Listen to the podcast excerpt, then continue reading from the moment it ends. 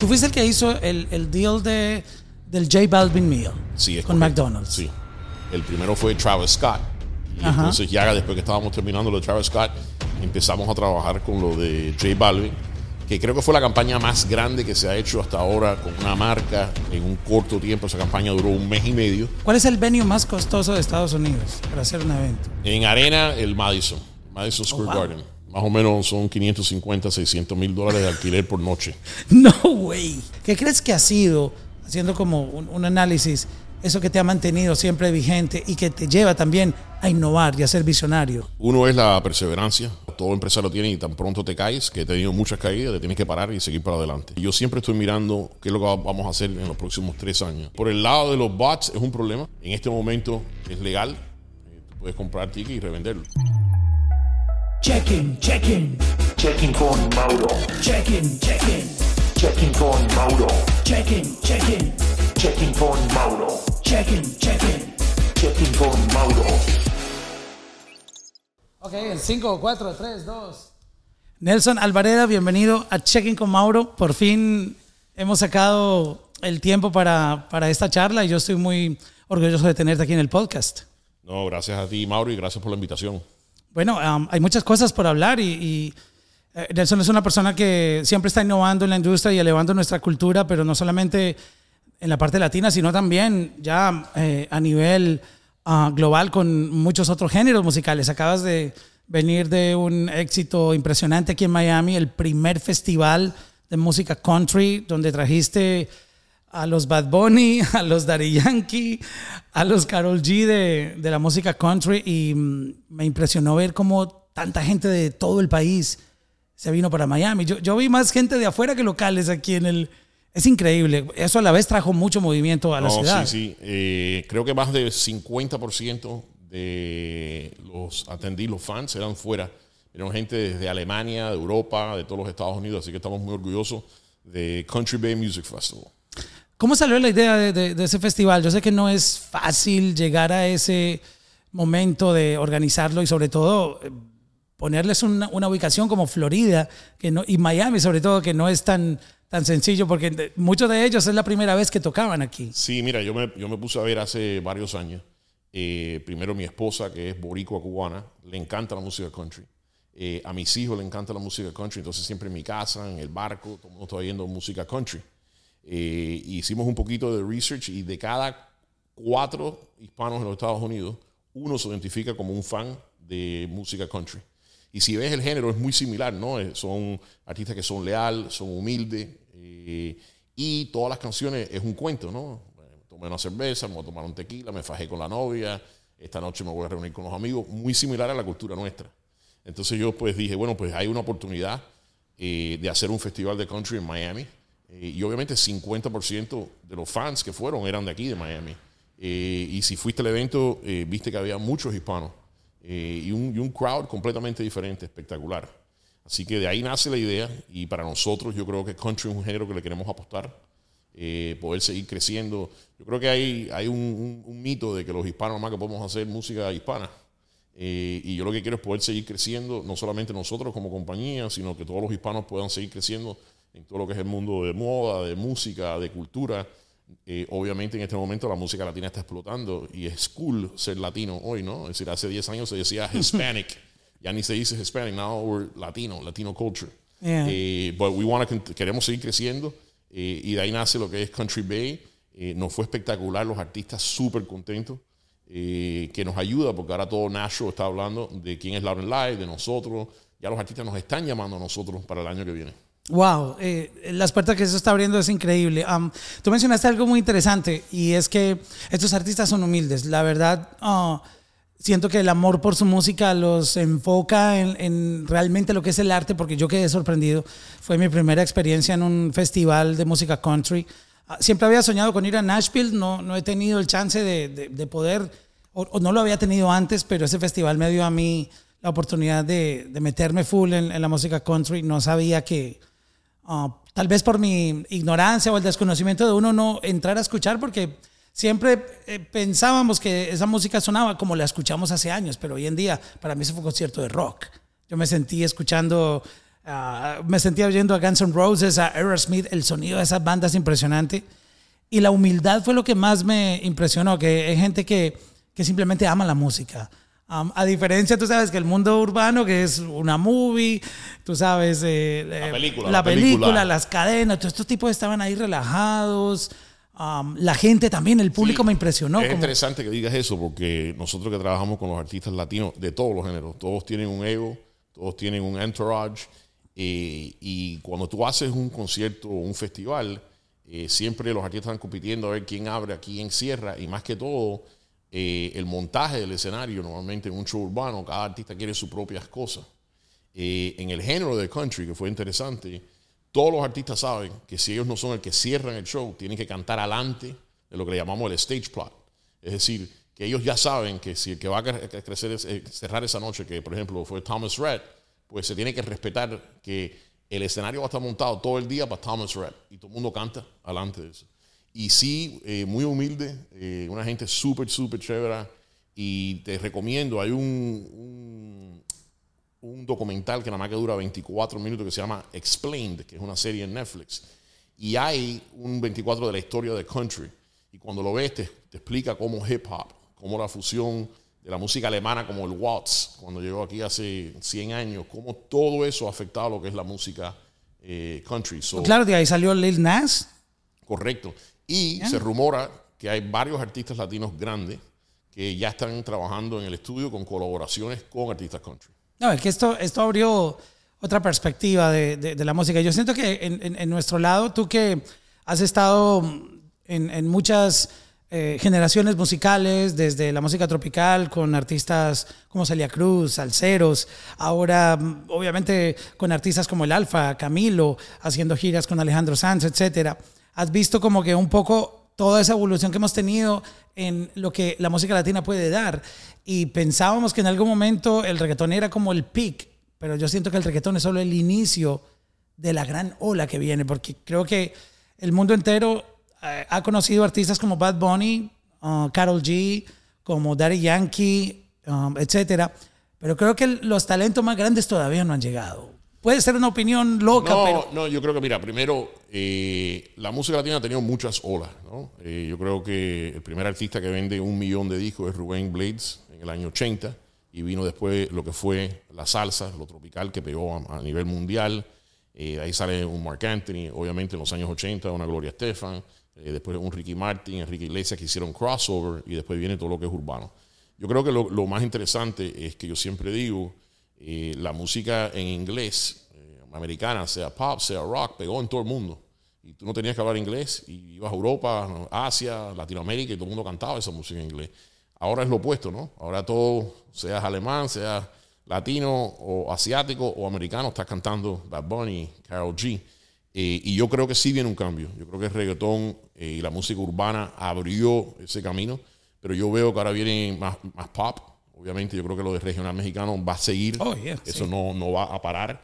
Eh, pero yo creo que vienen otras fusiones. Es más, yo, yo le estoy apostando que vienen fusiones tropical, desde lo que es la República Dominicana, Puerto Rico, que siempre ha aportado inmensamente lo que es el, el negocio y la música. Eh, vienen ahora otras fusiones. Ya tú los ves que todos los artistas urbanos están empezando a hacer salsa de alguna manera u otra. Yo no creo que regresa como la salsa de ayer, pero sí una salsa, una fusión, una salsa urbana. Y, y aparte de eso, um, creo que esto también da otra, otra guía para que gente que de pronto no sentía que tenía un espacio en la música diga, wow, ahora sí es el momento que yo puedo luchar a defender mi rock o, otro tipo de géneros que al nosotros tener esta presencia y esta, eh, este auge que hay por lo latino, porque está demostrado, somos la minoría más grande en Estados Unidos, y se predice, no sé si tú leíste eso, pero se está prediciendo que posiblemente eh, este país, la mitad, más del 50% termina hablando español en menos de 20 años. Es, es Sí, impresionante. correcto. Creo que para el 2060 eh, seremos la mayoría eh, y, y el español obviamente sigue creciendo. Um, ¿Cómo una persona como tú, que tiene una carrera tan brillante, ha logrado navegar por todas estas tormentas que la industria del entretenimiento tiene? Ser un empresario siempre tiene sus momentos de gloria, pero también sus, sus retos, sus challenges. Y mm, normalmente uno ve muchas personas en la industria que se casan con un género o rompen en alguna en, en algún tipo de, de música, pero desaparecen luego porque viene otra ola nueva y, y lastimosamente o no estaban preparados para eso. Pero en tu caso, tú eh, pareciera que estás como adelantado siempre a, a- los trends, a, entender hacia dónde va la industria y mm, por lo que yo he podido ver siempre escalas y sigues eh, de una manera increíble avanzando. Um, y es creo que el, el secreto de eso tal vez ni tú mismo lo sepas porque a veces es resultado del trabajo, pero ¿qué crees que ha sido, haciendo como un análisis, eso que te ha mantenido siempre vigente y que te lleva también a innovar y a ser visionario? Mira, yo creo que hay, varias cosas. Uno es la perseverancia, siempre seguir eh, para adelante. Empezaste con decir que han habido problemas o derrotas. eh, y claro, todo empresario tiene y tan pronto te caes, que he tenido muchas caídas, te tienes que parar y seguir para adelante. Eh, pero yo creo que lo más interesante, yo siempre estoy mirando qué es lo que va- vamos a hacer en los próximos tres años.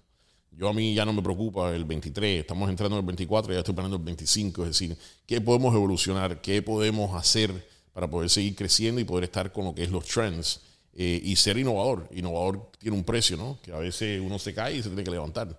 Eh, pero yo creo que lo más importante y lo que ha sido, eh, aparte de tener una vista, siempre yo miro tres años, no vamos a estar de aquí a dos años, tres años, son dos cosas. Uno, perseverancia y la otra es lealtad y palabra. Decir, cuando en este negocio es un negocio de, de- de- de personas, tanto el negocio, tú sabes que yo trabajo con muchas marcas, que es creativo, como artista, no estamos lidiando con un producto, yo lo digo mucho, que, es una lata, no es un, widget.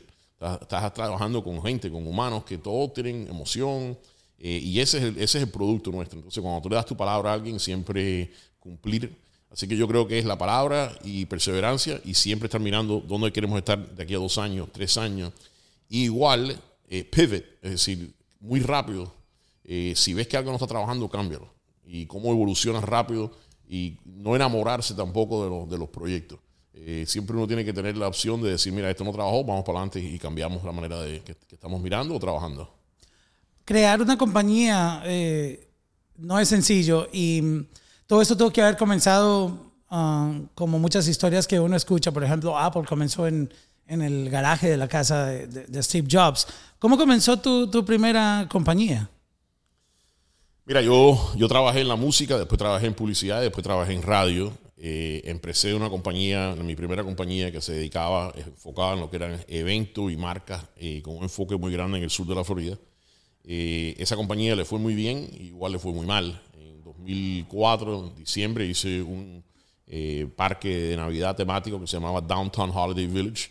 eh, y lo, lo cambié y lo moví, lo moví a otra localización y perdí como 3 millones de dólares en dos semanas.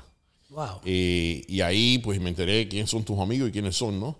Y empecé una compañía que se llamaba Eventus, de nuevo. Ahí fue donde yo te conocí. Sí, y esa la empecé eh, con un dólar y no tenía oficina, así que desde la mesa de mi comedor, Wow. en, mi casa, eh, que era una casa bastante pequeña, eh, era una casa pero era más apartamento, tenía mil pies cuadrados, y contraté a una muchacha y ella trabajaba desde su casa, eh, y así empezó el evento. Y empezamos de, de la nada, eh, trabajando. Mis, primeros dos clientes grandes fueron uno, la Academia de Grabación, que creamos una propiedad, unos festivales que se llamaban Latin Grammy Street Parties.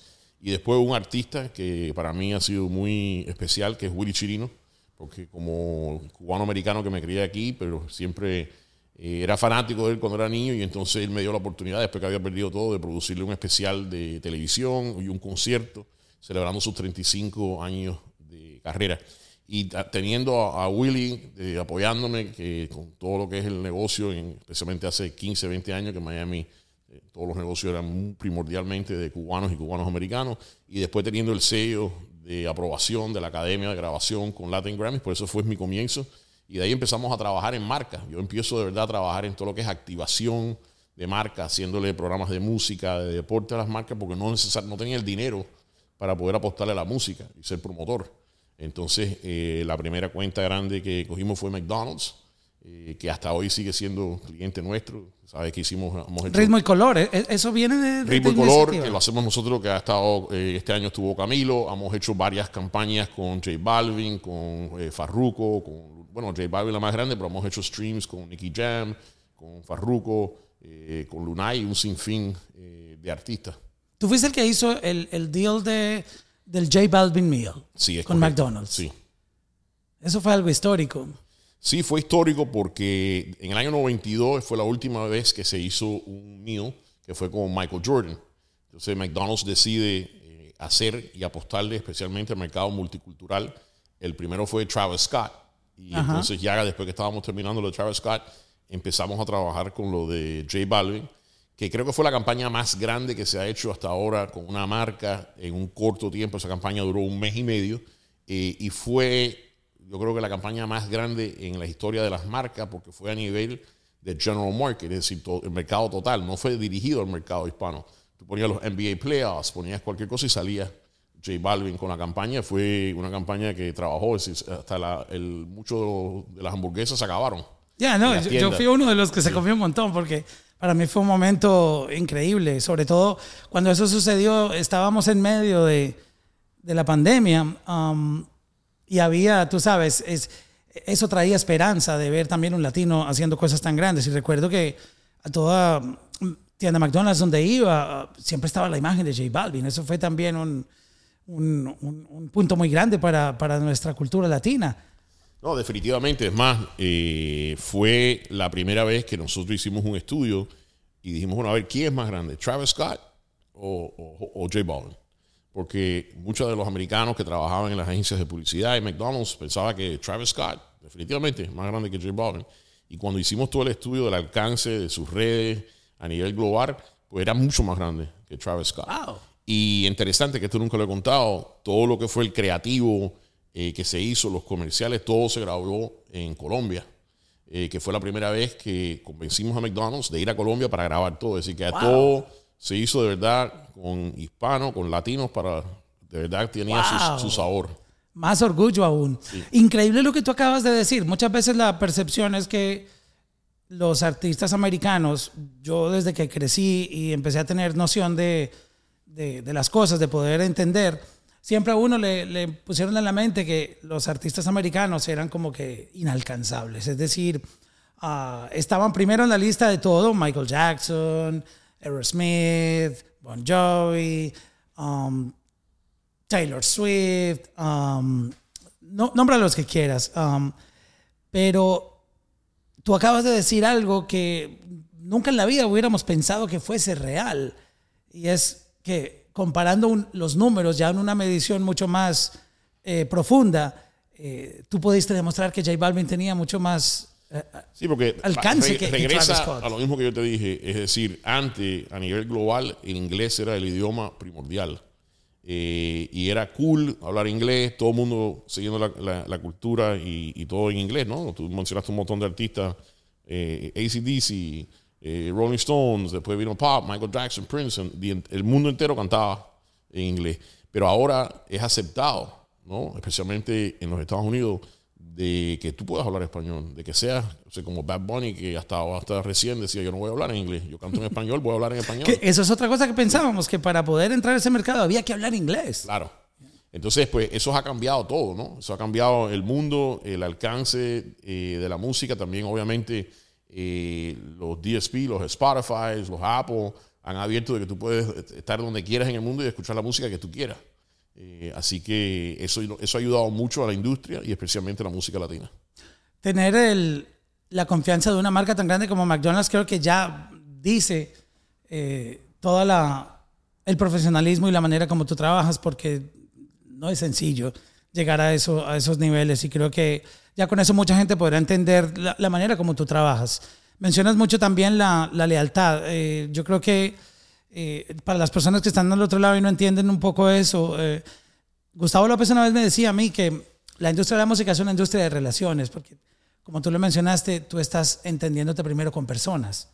Puede que sean grandes marcas, grandes corporaciones, pero al final todas esas personas, tanto artistas, marcas, están representados por, por gente con la que tú tienes que hablar. Y creo que eso también es clave en, en- en la industria. Y muchos artistas hoy en día tú los ves como que siempre están ah, un poco incómodos, que no me gusta el cómo trabaja este manager, quiero otro. Y es un desespero buscando el team perfecto.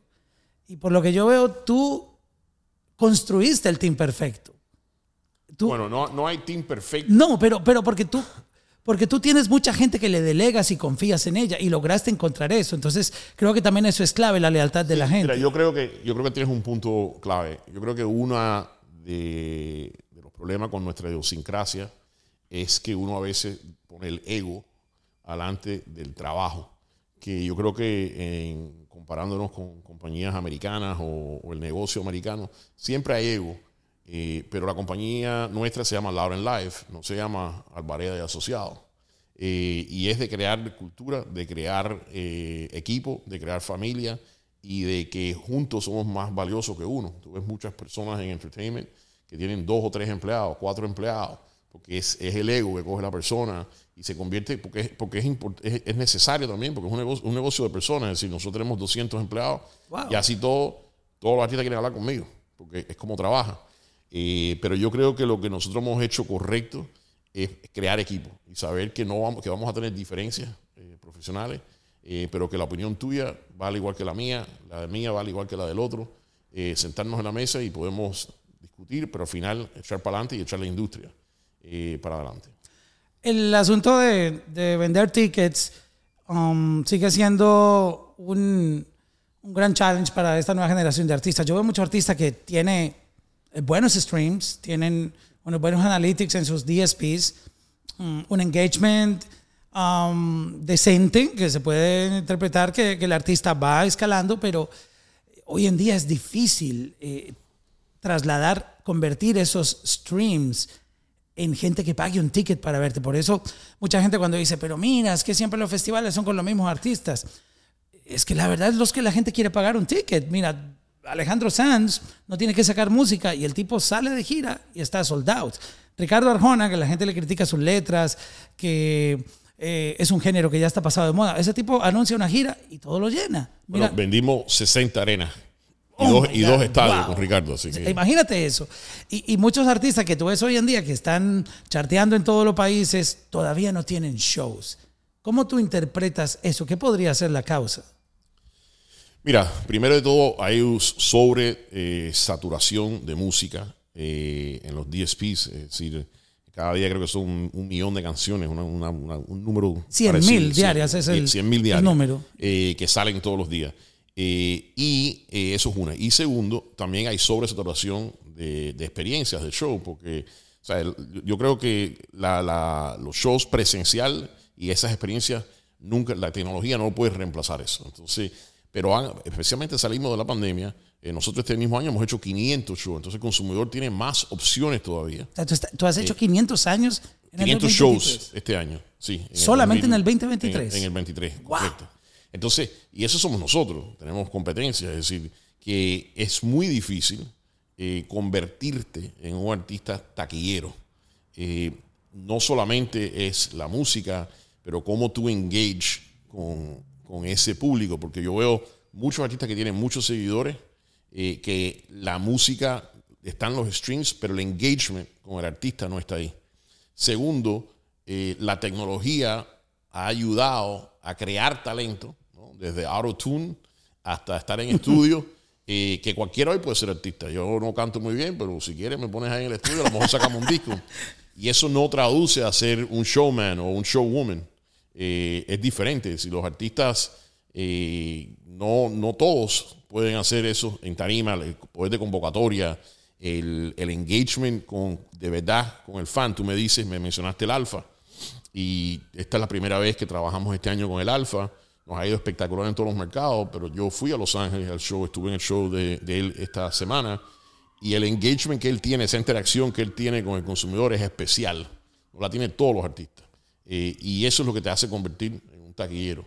Igual que yo creo que muchos de los artistas urbanos eh, en los últimos 10 años quieren ir directo desde sacar un sencillo, un disco, a una arena, a un estadio.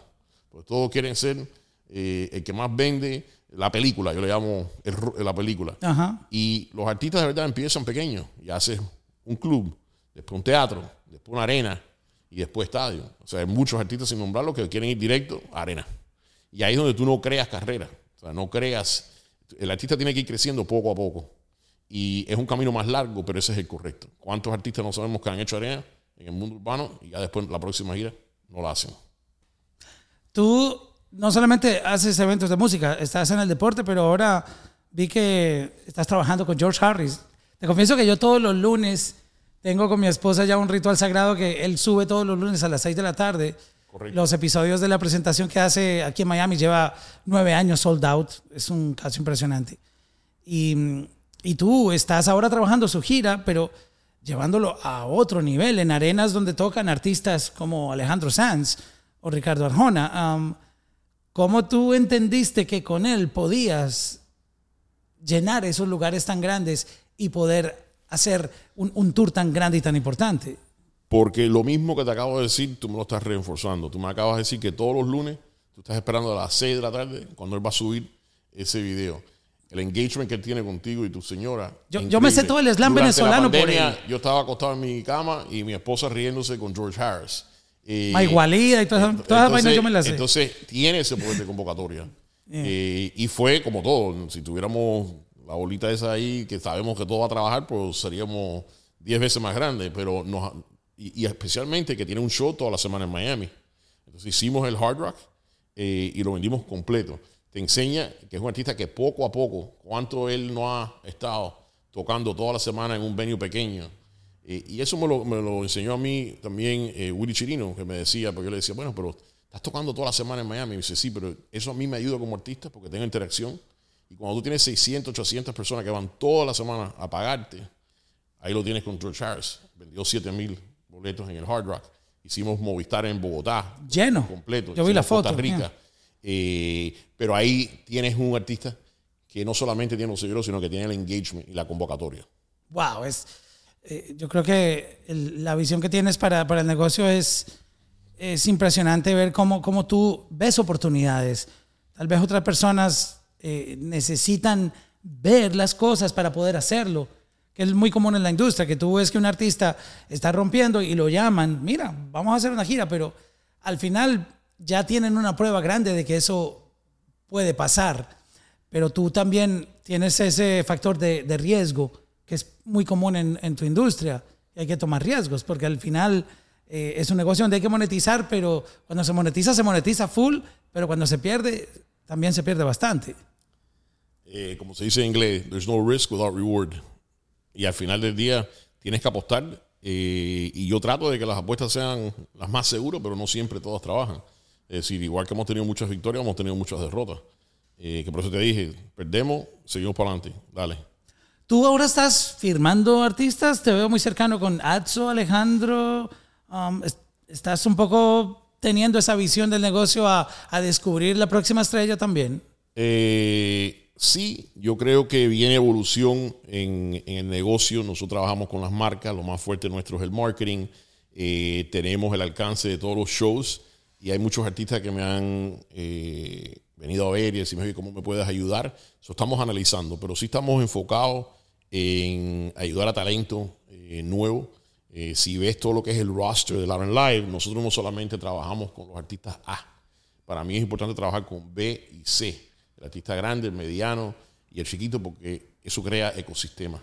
Igual queremos apostarle a talento nuevo. So, sí, estamos trabajando con, con un Atso, eh, estamos trabajando con un Jonathan Molling, estamos trabajando con Cristian Alicea. Me encanta lo que Eh, hace. Sí, eh, Cristian es tremenda, tremenda persona y tre- tiene tremendo talento y nosotros le estamos apostando duro. Eh, así que no te puedo decir todo, pero vienen cosas grandes por ahí para poder seguir creciendo en lo que es Lauren Live y desarrollo de talento. Teniendo una compañía que ya está en el, en el ojo de, de- muchas compañías globales, siempre sucede que estas grandes compañías globales quieren absorber eh, cuando, eh, por ejemplo, una compañía tecnológica se inventa una aplicación, Facebook ahí mismo salta y quiere comprarla. Am, ¿tú, tú has recibido propuestas de, por ejemplo, compañías como Live Nation o toda esta compañía que hacen tours a nivel global que dice, ok, No, que- queremos... no, Live, no Live Nation, pero sí eh, muchas empresas nos han llamado. Eh, pero en este momento nosotros lo que queremos estamos enfocados en seguir creciendo, seguir creciendo el negocio, cultura, ser innovadores. Eh, pero si conoces a alguien que me quiere escribir un cheque, por varios millones de dólares. con No, mucho gusto. ojalá yo tuviera un 100 amigo millones para arriba plata. y ya estamos hablando y te damos comisión y todo. Oh, bueno, yo, yo siempre voy detrás de, de lo mío. Algo haré. Um, Y creo que sabes que yo vendí la Eventus, la otra marca. Eventus, La oh, sí, Eventus la pero- vendí. luego cambió Yo he la comprado y he vendido compañía. Ok. Nunca me la- yo estoy enamorado del negocio, pero no. Oh, todo wow. tiene su precio. Ok, mira qué interesante. Um, creo que también eso nos dice un poco cómo, cómo también poder salir adelante en el negocio, porque la gente se enamora y a veces es terca. Y tú, tú entiendes las oportunidades, que eso es muy Y importante. por eso, por eso es que yo te digo que también es importante de que la compañía no sea solo yo, sea un equipo. Porque Ya. el valor de verdad se crea cuando tienes equipo. Si es una persona, no tiene ningún valor. Entonces, eso es lo que yo trato de hacer, de que si Dios quiere mañana no esté aquí, eh, por que esté aquí en la tierra, pero no en el negocio, y que el negocio siga creciendo sin mí. Es crear equipos, delegar eh, y crear una marca. ¿Cuál ha sido ese tour que nunca pudiste hacer y te quedó ese vacío de wow? Me, quedó, me quedaron las ganas de hacer este tour. Eh, bueno, siempre te quedan las ganas. Eh, yo creo que nosotros en su momento pudiéramos haber firmado a Bad Bunny. Es un cuento largo y no hubo, no, no, no se hizo eh, por X razones. Eh, y creo que hubiera sido para nosotros significante. Así que eso me, me arrepiento. Eh, no fue porque no creíamos en el artista, pero por X razones no, no se dio. Pero así hay todos los días. Si esto es un negocio que uno no sabe, hay artistas que uno dice, mira, este va a explotar y no explota, y después lo que piensas que no va a explotar es el que explota. ¿Cuáles son las horas de más estrés antes de un evento? Hoy en día pareciera que yo no conozco mucho cómo funciona el tema de, de- de los tickets. Aquí en Estados Unidos es muy distinto a Latinoamérica. Nosotros estamos enseñados como a comprar los tickets en Latinoamérica a último minuto, last minute.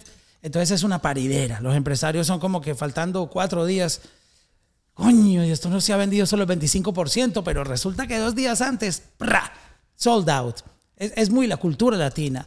Ahora puede que de pronto por el tema digital la gente ya entró en el tema de comprar el ticket con tiempo, pero yo recuerdo que en mi época, antes de venirme para Estados Unidos, las boletas la gente las compraba haciendo línea en persona, yendo a las tiendas en el centro comercial.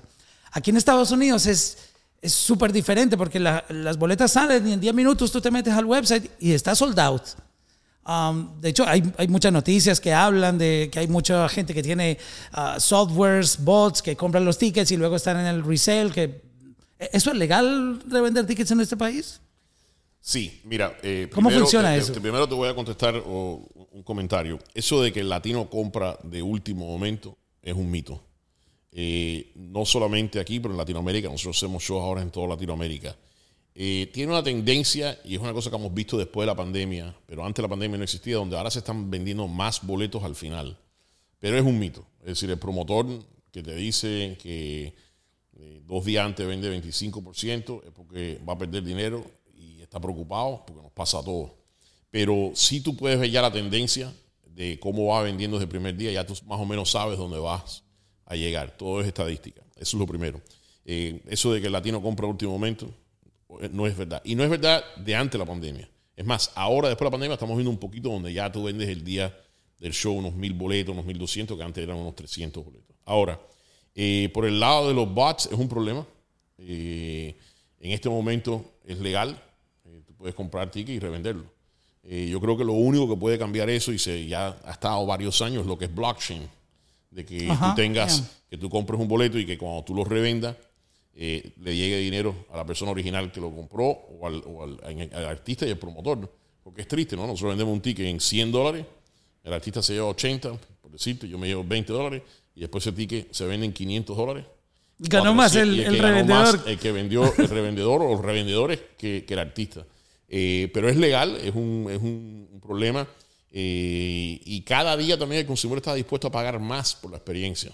Entonces, eh, y los costos también, es decir, después de la pandemia, todo lo que fueron costos de transporte, de producción, de emplomanía, hacer un show hoy, eh, te garantizo que es un 30-40% más caro de lo que era antes de la pandemia. Sí, y completamente de acuerdo, porque ahora está el reto de siempre tener un concepto. Creo que artistas como J Balvin han dejado muy alta la, la nota de, de cómo sorprender Todos- al todos los público artistas, bueno, y todos han ido sumando. Más, más y más y más y más y más producción y más creatividad. que muchas veces el, el artista sacrifica ahí porque el, el show cuesta más, pero los tickets siguen costando lo mismo. ¿Cómo, cómo llegar al balance de, de cuál Eh, es el precio? Es más, ayer estuve con un artista hablando con eso, explicándoselo, decirle, mira, al final del día tienes que ganar dinero. Porque algunos de estos artistas se gastan más de lo que ganan. Para mostrar la película, para que la gente diga, wow. Exacto, exacto. Pero sí, es un, es, un, es un problema donde las experiencias en, vida- en, vi- en vivos no van a cambiar, pero la tecnología cada día al consumidor le cambia la mentalidad y siempre tiene que ser una cosa más, porque la tecnología nos afecta. Tú vas a un show hoy y es una, o sea, son 10 pantallas, eh, este tipo de luces, hologram, esto, entonces sigue, el costo ese sigue incrementando. ¿Cómo haces para repartirte en los tours que tienes, en las giras? Que yo sé que todos los artistas quieren tenerte en el camerino antes del show, que tú los visites, les lleves el, ese ticket gigante que ustedes les ponen ahí de Laurel Live, sold, out. Pero es que tú no puedes estar la misma noche en, en 20 shows. Mira, yo creo que primero los managers son más artistas que los artistas. Eh, los managers son los que a veces se quejan más de que yo no voy, que no hay cariño, si posteo de un artista, que por qué no posteo del otro artista. Eh, pero regreso, yo creo que la diferencia nuestra es darle cariño al artista y es importante. Es como cuando tú tienes un cumpleaños de tu hijo, si no te apareces, pues no le estás dando cariño. Entonces yo trato de por lo menos eh, ir a dos shows de cada artista en la gira, que, que me es difícil, porque quiere decir que todos los fines de semana tengo algo.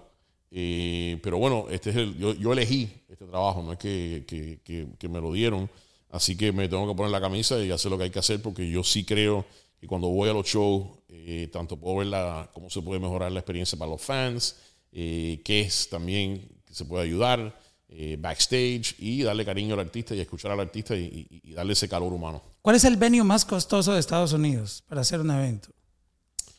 En arena, el Madison, el Madison Square wow. Garden. Sí, más o menos son 550, 600 mil dólares de alquiler por noche. No way. Sí, en arena. Y después en estadio, pues ya es diferente. Eh, pero sí, eh, como teatro, yo creo que Radio City.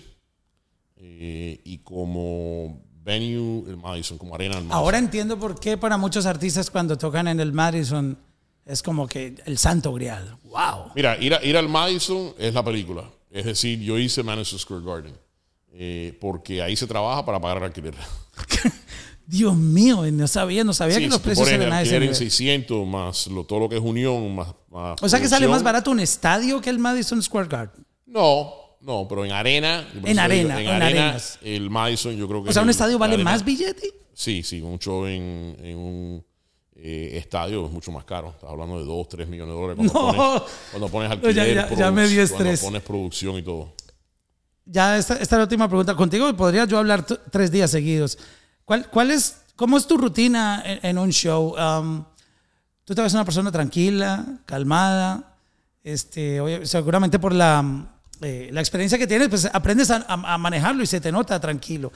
Pero eres un humano como cualquiera. ¿Cómo es tu rutina y cuándo empieza la ansiedad en los shows para que tú sabes que nada falla o a veces algo pasó, que un camión se varó y no llega un, un- un equipo de producción? Yo, yo siempre digo que eventos sin eventos no son eventos.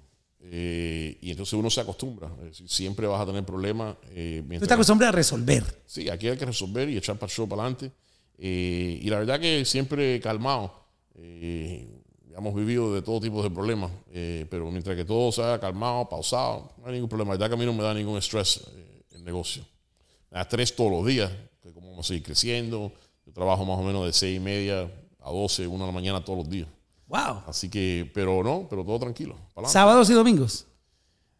Trabajo todos los días esas horas que te dije y sí, muchos sábados y domingos. Por ejemplo, este fin de semana trabajé el fin de semana entero. Wow. Um, me encantaría luego tener otro episodio contigo, invitarte con audiencia. Abajo en el, en el venue que viste, um, tenemos planes de, de hacer episodios con audiencia y tener artistas y gente de la industria invitada. Me encantaría algún día tenerte ahí en No, una de esas charlas. Me, me encantaría a lo mejor, a mí me gusta mucho apoyar a los jóvenes. A lo Exacto, para que a compartas el invitar a conocimiento. algunas universidades o gente joven en la industria y hablar de verdad del tema de lo que es financia, de cómo uno puede crecer. Yo siempre digo que todo triunfador es un visionario y un soñador, pero hay que tener un balance entre soñar y ejecución. Gracias, Nelson, por esta charla. No, gracias a ti, gracias por abrirme las puertas de tu casa.